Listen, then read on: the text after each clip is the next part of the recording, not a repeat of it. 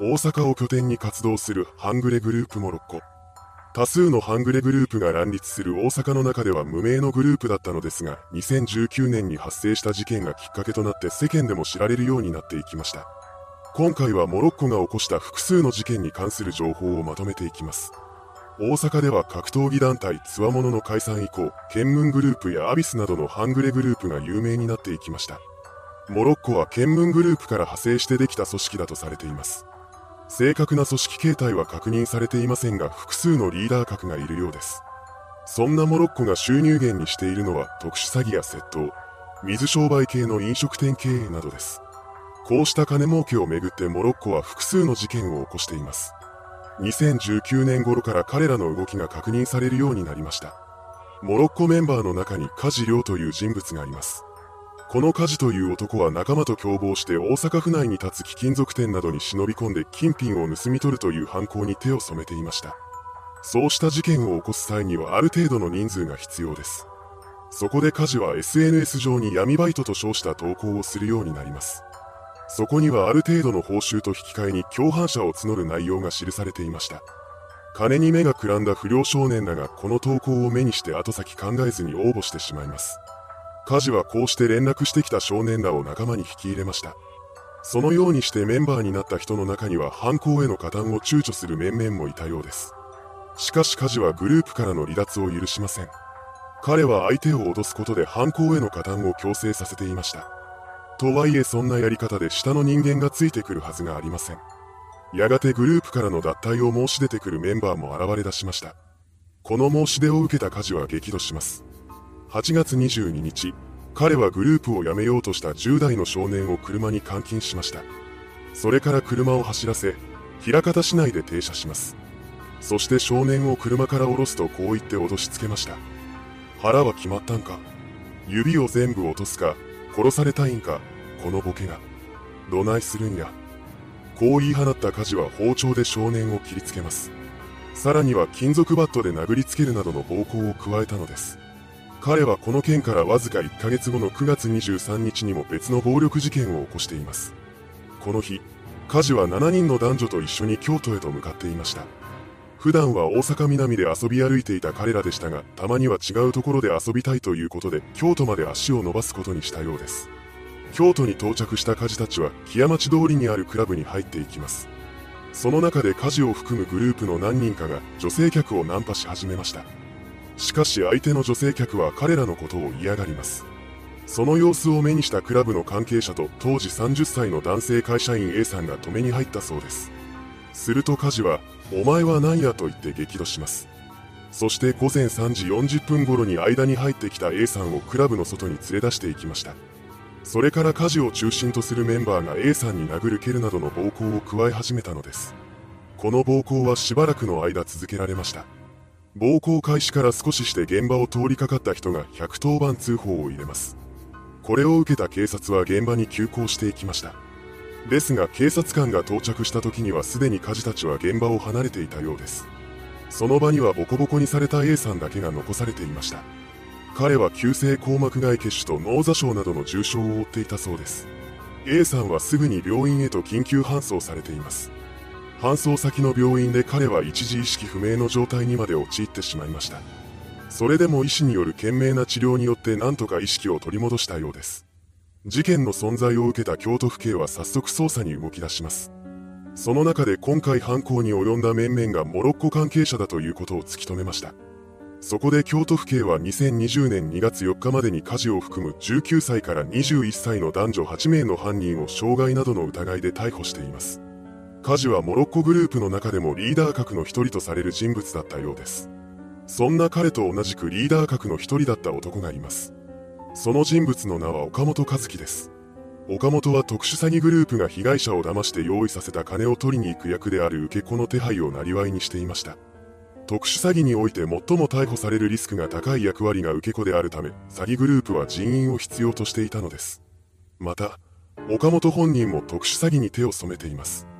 彼は枚方市に住む高齢者に銀行員や警察官などを装って嘘の電話をかけていました。そして言葉巧みにキャッシュカードを交換するように誘導します。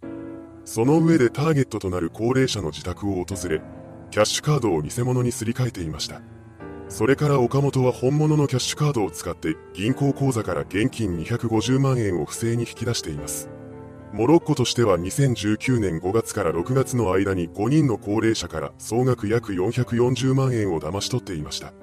後に詐欺だったことに気がついた被害者から相談を寄せられた大阪府警が捜査を開始します。そして7月までにモロッコのメンバー2人を詐欺と窃盗の容疑で逮捕しました。その後の調べで捜査線上に岡本の存在が浮上してきます。そこで大阪府警捜査2課は11月29日に彼を窃盗の疑いで逮捕しました。この逮捕はメディアでも大々的に報じられています。この報道を見た世間の人々は驚愕しました。ハングレグループのリーダー格として逮捕された岡本が現役の大学生だったからです。ネット上では岡本が通う大学の特定騒ぎなどに発展しています。また、それと同時にハングレグループモロッコの名称が世間に知らしめられました。大阪の繁華街である南をめぐっては、県ムングループ、アビス、軍団立石、赤松グループなど、多数のハングレグループが入り乱れています。大阪府警はこの状況を問題視してこれまでにグループのリーダーや幹部クラスのメンバーを摘発してきました。その流れでモロッコの壊滅にも動き出したのでしょう。実際、大阪府警は岡本の逮捕と同じ時期にモロッコメンバーである松平昌馬を風営法違反と労働基準法違反の容疑で逮捕しています。松平はモロッコの中でガールズバーの経営を担当していたようです。その中で彼は2019年10月に18歳未満の少女を店のキャストとして接客させていました。この少女らはインターネットの匿名掲示板を利用して客引きをしていたそうです。この書き込みを警察のサイバーパトロールが発見したことから摘発に発展しました。このようにしてモロッコの収入源が続々と潰されていきます。それでも警察が認識していない別のメンバーがまた新たな収入源を作って犯罪収益を上げていくのです。そうなってしまう理由としては組織形態がしっかりとしていないハングレグループであるために警察がグループの実態をつかむことが難しいという点が挙げられます。モロッコのリーダー格が次々と逮捕されていく中で新たな収入源を作っていたのは三上優也というメンバーでした。三上がやっていたのはつつもたせまがいの恐喝です。彼はマッチングアプリで女性になりすまして相手の男性を呼び出していました。そうして待ち合わせ場所に現れた男性に言いがかりをつけて金を脅し取るのが三上のやり口です。彼はモロッコが拠点にしている大阪以外でも同様の手口で恐喝をしています。時には東京でも犯行に及んでいたようです。2020年12月、三上がマッチングアプリを通じて知り合った30代の男性 C さんを東京都渋谷区宇田川町の路上に呼び出しました。C さんはやり取りをしていた相手が女性だと思い込んだまま車で待ち合わせ場所にやってきてしまいます。そこで待っていたのは三上とその仲間である10代の少年2人です。三上と少年らは待ち合わせ場所に止まった C さんの車に押し入っていきました。その上で C さんに対して、俺の女に手を出したなどと言いがかりをつけ、現金1万円とキャッシュカードなどを脅し取っていきます。幸いにも C さんに怪我はありませんでした。しかし、それから1ヶ月後には暴行の被害者も出ています。2020年1月、三上らが大阪市内の路上で当時18歳の少年に暴行を加えた上で、現金2万円の入ったカバンを奪い取る事件を起こしました。これら一連の事件で被害を受けた男性らはすぐに被害届を提出しています。これを受理した警察は三上と2人の少年を強盗容疑で逮捕しました。三上を含めてこれまでに逮捕されたモロッコのメンバーはいずれも10代後半から20代前半です。そのことからも半グレになる少年少女が増えていることが伺えます。その背景にはまともに働くよりも半グレをする方が稼げてしまうという実情があるのでしょう。とはいえそこにはリスクがつきものです。いつ警察に逮捕されるか分かりませんし仲間だと思っていた相手に裏切られる可能性もあります。そして何より上からの恐怖支配によってやめたくてもやめられなくなってしまうという実情があるのです。大阪南で多数の半グレグループが生まれる理由については、暴力団の存在がバックにあるのではないかと囁かれています。何でも、暴力団対策法や暴力団排除条例などによって締め付けが厳しくなった暴力団が自分たちの代わりに半グレを駒として使っているみたいなのです。実際、暴力団の代わりに飲食店経営者からみかじめ料を取ろうとして逮捕された半グレもいます。またアビスグループは経営するガールズバーの売り上げの一部を暴力団に収めていました。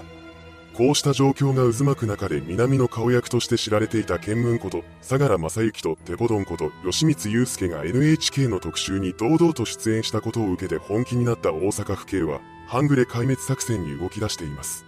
大阪府警は2019年9月に半グレ対策に特化した会議を初めて開催し部署を超えた警察組織内部での情報共有を強化する方針を確認しました。そのような中でモロッコメンバーの摘発が相次いでいます。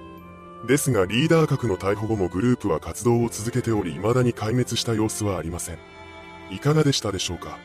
大阪南に突如として現れた新興ハングレグループモロッコ。モロッコにはメンバーの年齢層が全体的に若いという特徴があります逮捕されたリーダー格の一人が現役の大学生だったことから世間を騒然とさせました現在も活動しているとみられるモロッコが南の町で勢力を拡大していくのかそれとも警察や別のグループによって壊滅させられるのか、今後の動きにも注目が集まります。それではご視聴ありがとうございました。